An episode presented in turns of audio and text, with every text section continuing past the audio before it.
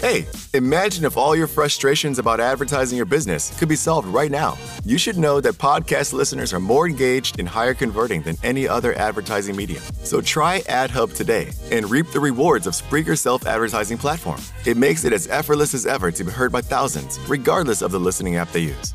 Visit Spreaker.com forward slash AdHub. That's S P R E A K E R dot com forward slash AdHub and start using your advertising dollars in an impactful way.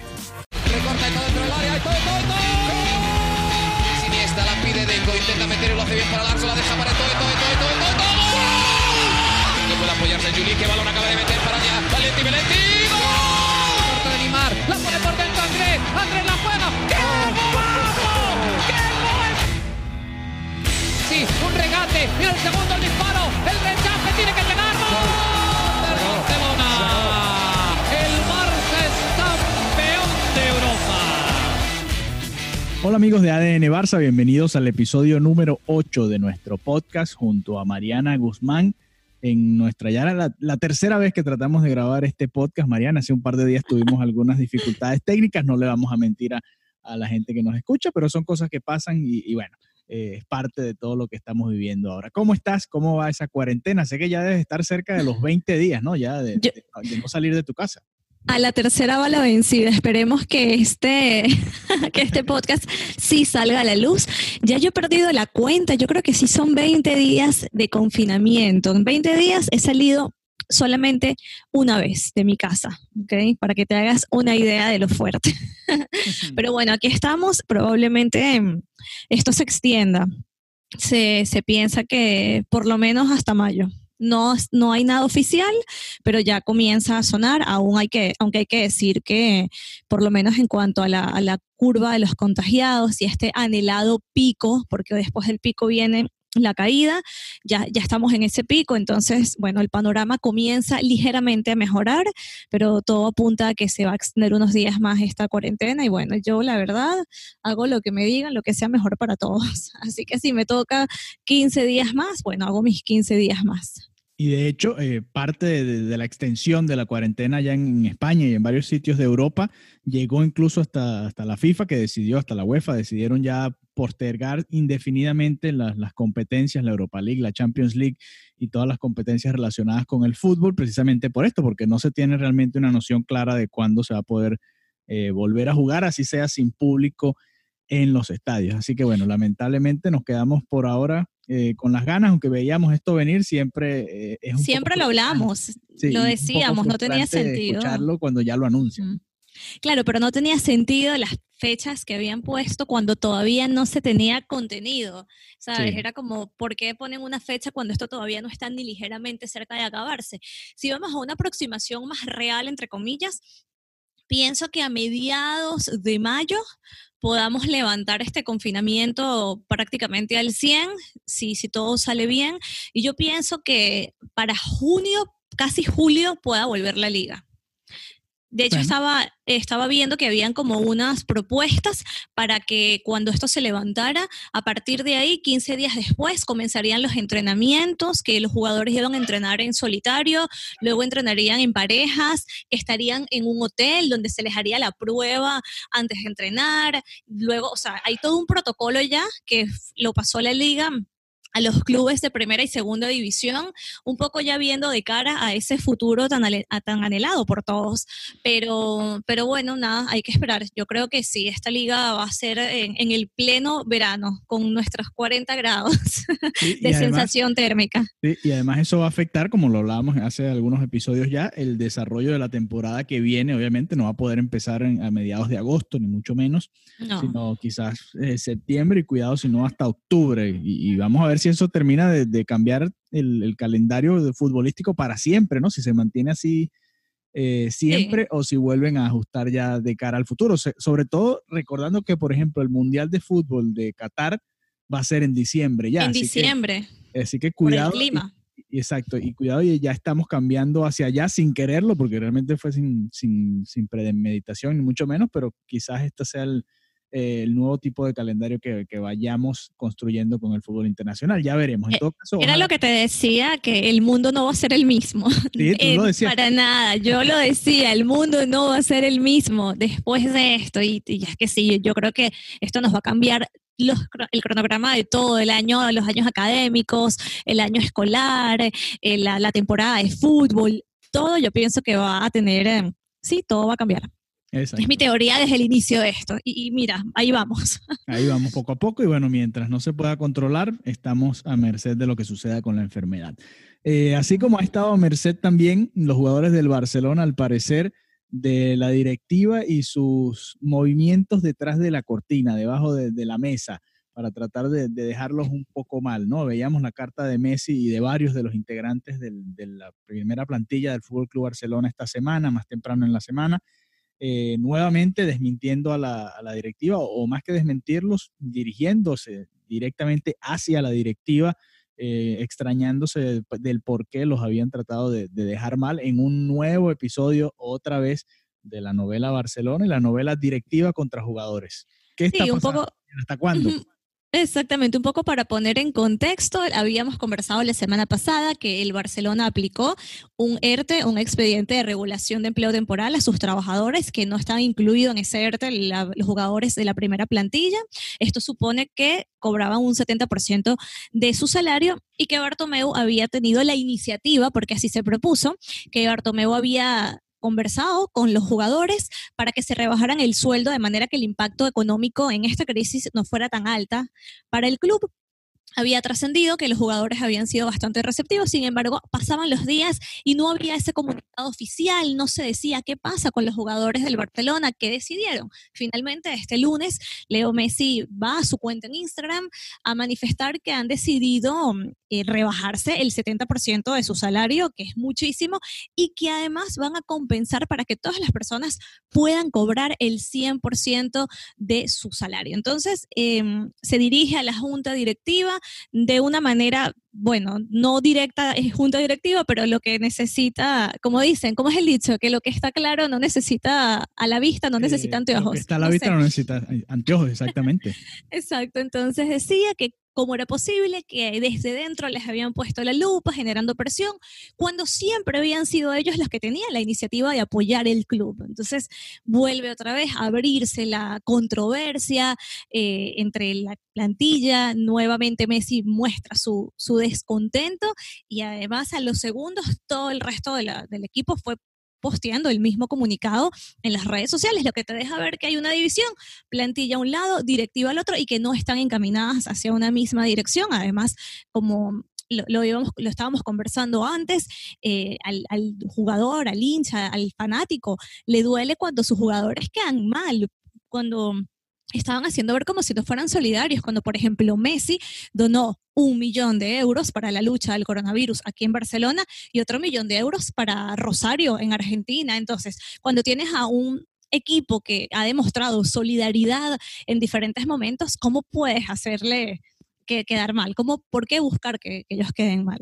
Además, sigue esta situación en la misma línea que veníamos conversando antes, cuando todavía había fútbol, y, recordamos que salió el escándalo de, la empresa que había contratado Bartomeu para dejar mal algunas figuras, tanto dentro de la institución como fuera de ella, y, realzar su figura por encima de cualquiera otra que estuviese en, en el ámbito del Fútbol Club Barcelona. Y esta situación se parece mucho a esa línea editorial, por llamarle de alguna manera, que se estaba viendo antes, ¿no? Y salió el, el presidente del Barcelona en aquel momento a decir que no, que incluso se reunió con varios de los capitanes y, y les trató de explicar la situación y decirles que ese no era el caso, que eso no, no era verdad del todo. Pero esto, esto llega para reforzar esa situación. Parece que ese es Total. simplemente el plan de- del equipo de Bartomeu. No sé si es una idea de él o, o de su entorno o de quién, o si realmente De no, no sucedió, sea, o, o de la de- prensa de- catalana para vender eh, o para generar clics, o, o no sé. Pero me No. parece demasiado extraño que reiterativamente tengamos a la directiva de un equipo enfilando o, poniéndole eh, trabas a sus jugadores eh, y dejándolos mal cuando debería ser todo lo contrario y sobre todo en, este tiempo de, tratar de unirse eh, ante una situación que nos supera a todos. Me parece demasiado extraño y, yo lo decía y, lo vuelvo a repetir hoy, lo dije hace dos días cuando intentamos grabar, creo que Bartomeu debería renunciar ya a la dirección del, del Fútbol Club Barcelona, a la, a la presidencia del club, porque realmente lo, lo, que ha hecho es vergonzoso. Ha, ha, tenido que salir Messi dos veces, que Messi no habla nunca y no le gusta meterse en este tipo de polémicas, a, hacerse respetar él y hacerse respetar como grupo, ¿no? Como grupo de, de jugadores del Fútbol Club Barcelona. Sí, sí, y lo que me comentabas en la prensa no es directamente así por lo que comentas, no, no es la primera vez que tiene que ir Messi a sus redes sociales, ya, ya sucedió con el conflicto con Avidal, que habían dicho que mm, la, el despido de Valverde había sido generado o trabajado en el vestuario por el descontento de los jugadores y puntualmente todo esto de las redes sociales, esta empresa de reputación que contrató el Barcelona, eh, hay una evidencia de que, de que sí fueron contratados por ellos y son ellos los que manejaban estas cuentas que te hacían comentarios en contra de Piqué, en contra de Messi, en contra de la esposa de Leo Messi. Entonces, hmm. las evidencias están. De hecho, él a la, a la semana le dio una entrevista, creo que fue a Mundo Deportivo, donde decía, bueno, el presidente nos dijo que no, pero parece que hay evidencias, no sé, es raro. Él mismo dejó la puerta abierta como, bueno, obviamente no nos creímos el, speech del, del, presidente. Así que, bueno, para mí es una agenda setting completamente desafortunada, esa idea de qué bueno es el presidente y qué malos son los jugadores. Al final el hincha se identifica y siente los colores y, y lo siente por los jugadores, no por la junta directiva. Entonces, quien sea que está asesorando a Bartomeu, deja de hacerlo. Bartomeu, si no es tu idea, deja de escucharlo, pero esto tiene que parar. Claro, claro. Y, y además, eh, deja de lado la noticia de verdad, la noticia buena siempre pasa, la noticia mala supera por lo general a la noticia buena, que era que los jugadores del Barcelona van a dejar de recibir fondos que todos sabemos que no necesitan para su día a día, para terminar de, o para completarle el pago a los empleados del club eh, el club que, por cierto, está en dificultades financieras precisamente por, por cómo han llevado ¿no? Bartomeu y, su equipo de trabajo la parte financiera. Así que en lugar de ellos ayudarse con los jugadores, que a su vez lo están ayudando a él a salir de una situación que él mismo creó, está haciendo todo lo contrario. Entonces, eh, hasta se está eh, haciendo daño él mismo con toda esta situación. Pero bueno, es difícil ya eh, entender y yo creo que Bartomeo ya por cómo va, va a tratar de terminar su mandato a como dé lugar y, no hay marcha atrás en ese sentido. No sé cómo. Se hablaba, sí, se hablaba de que se podían inclusive adelantar las elecciones. Yo no lo creo y menos con todo este conflicto mundial que tenemos. Así que yo creo que finalizará su, su mandato y bueno, que tiene que tomar correctivos de aquí al próximo año, porque si no esto se va a hacer demasiado, demasiado eterno. Así es, demasiado eterno. Así que bueno, vamos a enfocarnos mejor en las noticias buenas, porque el Barcelona, además de, bueno, de garantizarle el sueldo a sus empleados, a pesar de haber acudido al ERTE, como tú comentabas en, el episodio anterior y como se ha venido eh, leyendo en, los, medios internacionales, que esté sucediendo, por cierto, con muchos equipos alrededor del mundo, muchas ligas sufriendo de este tipo de situaciones, empleados del club, no necesariamente los atletas como tal, sino los empleados de las oficinas y todo lo que embarga el deporte internacional están haciendo recortes porque obviamente no reciben los mismos ingresos en esta pausa que hay en el deporte. Y bueno, es parte del, lo lamentable de esta pandemia, más allá de, obviamente lo principal que es la salud, todas las, las, personas afectadas, todas las personas que han ido falleciendo en los diferentes puntos, también eh, la cantidad de gente que se está quedando sin trabajo y sin ingresos en medio de esta situación, lo que lo hace el doble de preocupante, ¿no? Para esa gente que tiene que resolver dos cosas a la vez. Eh, pero lo, lo, positivo, el Barcelona, además de, de, concretar ese sueldo para los empleados, también anunció un partido benéfico eh, un partido amistoso en cuanto se pueda. Cuéntanos un poco más sobre eso. Sí, sí, sí, el Barcelona va a estar disputando un amistoso solidario en Igualada, eh, precisamente para recaudar fondos en la lucha contra el coronavirus. Igualada es una ciudad aquí en Cataluña que ha sido una de las más afectadas por esta crisis. De, hecho, ellos comenzaron el confinamiento mucho antes, me atrevo a decir semana y media antes, no lo tengo tan claro, pero ellos ya estaban confinados antes de que se decretara el estado de alarma porque algo sucedió, hubo un evento puntual donde se hicieron muchas personas, algo así tengo entendido, y bueno, el contagio fue agresivo. La cantidad de personas contagiadas era muy alto y han sufrido muchísimo y ellos fueron los de la idea. De hecho, el, Club de Fútbol de Igualada le hicieron la propuesta al Barcelona. El Barcelona al día siguiente aceptó la, la propuesta. Tengo entendido que le enviaron un correo justo el día de ayer con esta idea de hacer el partido y ya hoy a primera hora el Barcelona había, había dicho que sí. Entonces, bueno, ya se anunció, lo, anunció el Ayuntamiento de Igualada hablando de este partido benéfico que obviamente no tiene fecha, porque como lo hablamos, no sabemos cuándo todo esto va a acabar, pero ya por lo menos, bueno, vemos esta linda iniciativa. Es un estadio pequeño, me imagino que, que va a estar a reventar porque el Estadio de las Comas tiene 4.500, eh, capacidad para 4.500 espectadores. Entonces, me imagino que, va a ser muy lindo para la gente de Igualada tener la oportunidad de ver al, Barcelona. Igualada es un equipo de, de, tercera división. Entonces, bueno, será toda una experiencia para, para el equipo, para la población y bueno, también para el Barcelona de tener este gesto también hay que reconocérselo.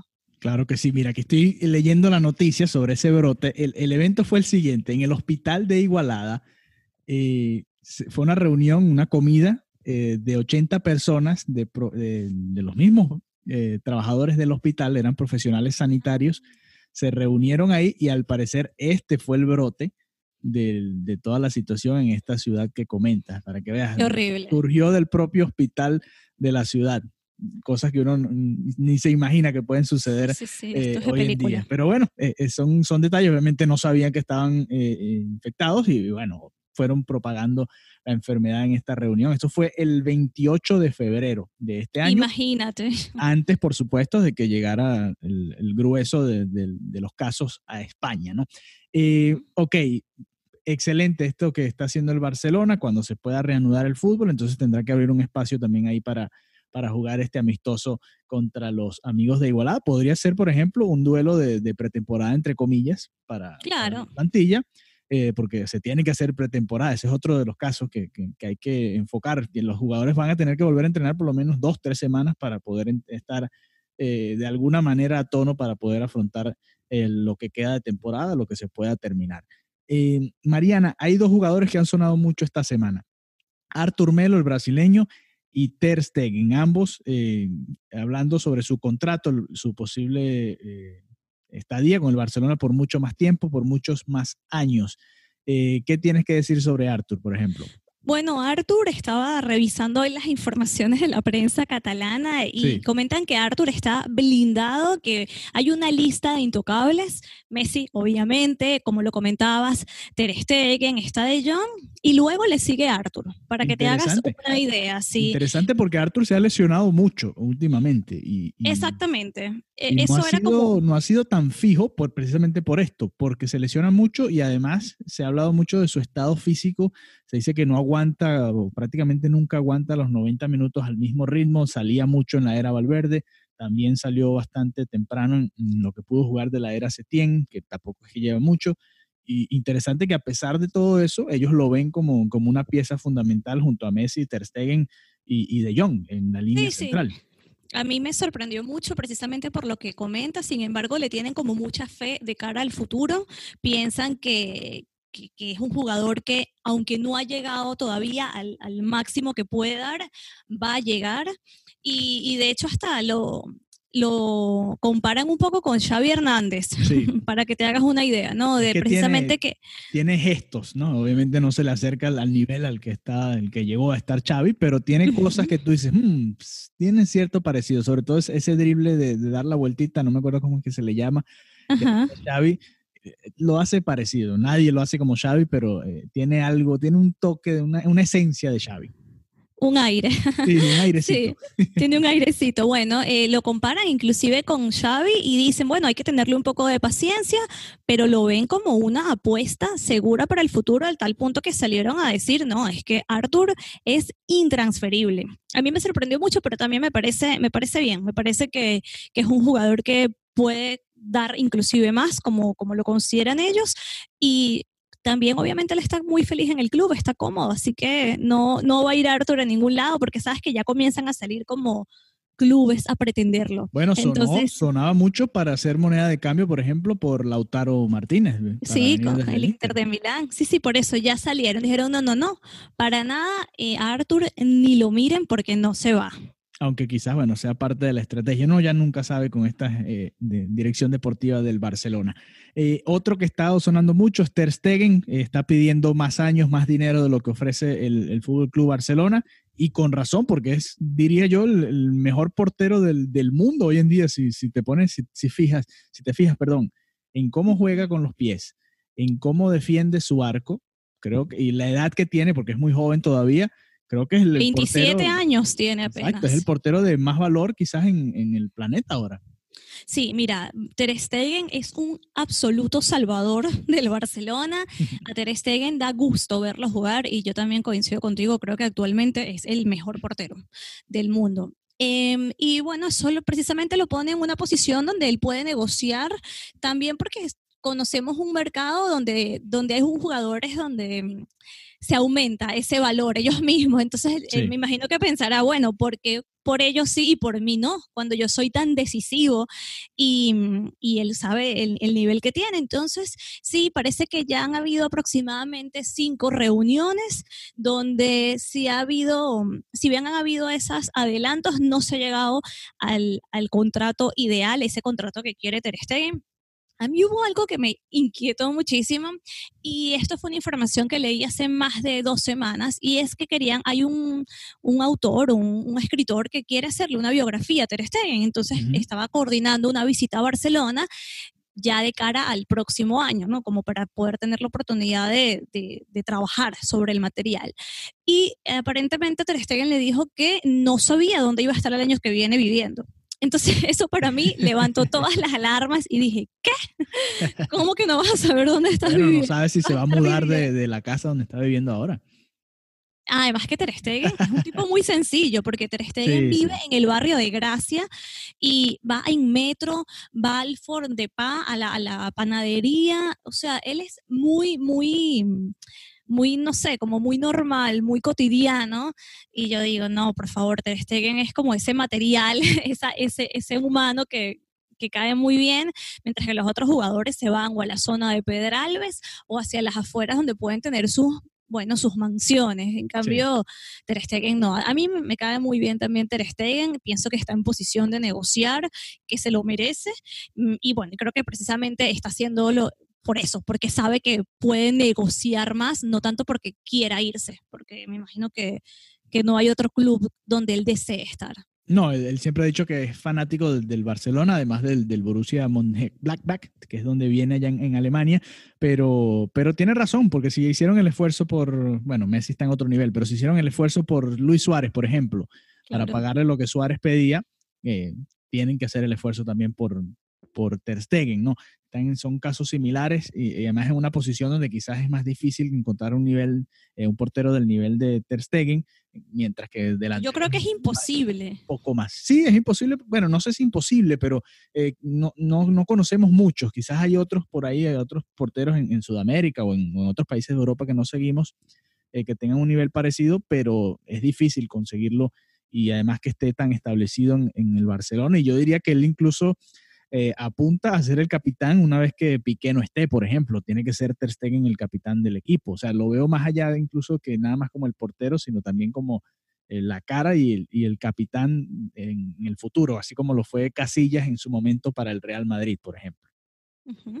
Creo que esa es la situación actual. Pero bueno, esos son los dos jugadores que han sonado un poco más. Siguen los rumores. Podemos hablar un minutico sobre los rumores de, de Lautaro y, Neymar. 30 eh, segundos de Neymar, nada más. Un minuto de Lautaro y 30 de Neymar. ¿Qué piensas de Lautaro? A ver, rápido. Bueno, por ejemplo, Sport habla Lautaro Neymar, el gran debate que el Barcelona quiere a los dos y el Inter, bueno, también acepta ese, ese trueque. En cambio, yo creo que el PSG, no, no sé exactamente qué tan dispuesto esté a negociar. Sabemos que ya Neymar tiene la, la puerta, digamos, abierta, que decidieron blindar a Mbappé, pero parece que van por los dos. Yo, yo no sé exactamente, Bartomeu dijo que, que, que sí tenían la, la capacidad de, de, invertir, de, hacer fichajes, que el Barcelona no estaba mal.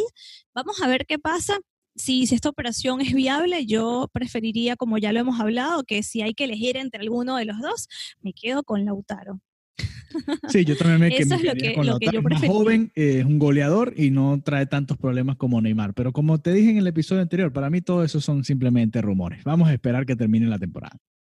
Sí, sí, sí, vamos a esperar, pero, pero está bastante intenso el tema ya de, de, de Lautaro y Neymar aquí en los principales medios. Solamente están hablando de eso, que cuál de los dos, que cuál elegirías tú, que cuál elegiría yo, que cuál es más viable, que es más fácil negociar con el Inter que con el PSG. Bueno, eso sí es verdad. que- sí, eso es un hecho. Así que nada, no sé, vamos a ver qué, mm, qué termina de, de- de suceder y cuándo vuelve Neymar de la, de la cuarentena en Brasil. Bueno, Bueno, lo que él vamos a ver conoce como cuándo- cuarentena, que es una es irse de compras. Bueno, vamos a ver cuándo podemos volver todos de esta cuarentena. Así que Ay, sí. eh, así llegamos al final de este episodio número 8 de ADN Barça.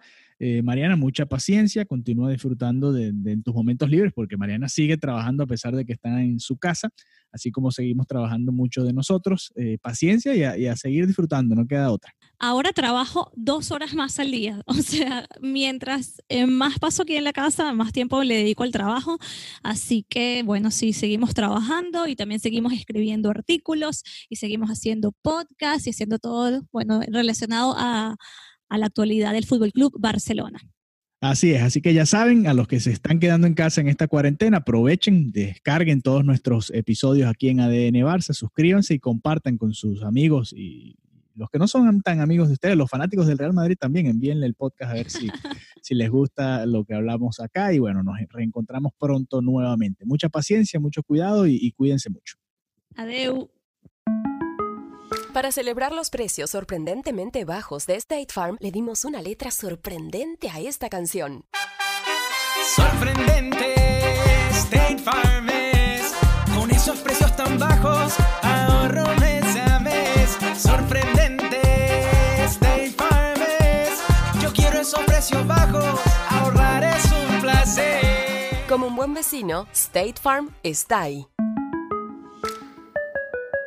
Te preocupas por la salud de tu familia y hoy un sistema inmunológico fuerte y una mejor nutrición son más importantes que nunca. Es por eso que los huevos Egglands Best te brindan más a ti y a tu familia. En comparación con los huevos ordinarios, Egglands Best te ofrece 6 veces más vitamina D y 10 veces más vitamina E, además de muchos otros nutrientes importantes, junto con ese delicioso sabor fresco de granja que a ti y tu familia les encanta. No son tiempos ordinarios, entonces, ¿por qué darle a tu familia huevos ordinarios? Solo Egglands Best. Mejor sabor, mejor nutrición, mejores huevos.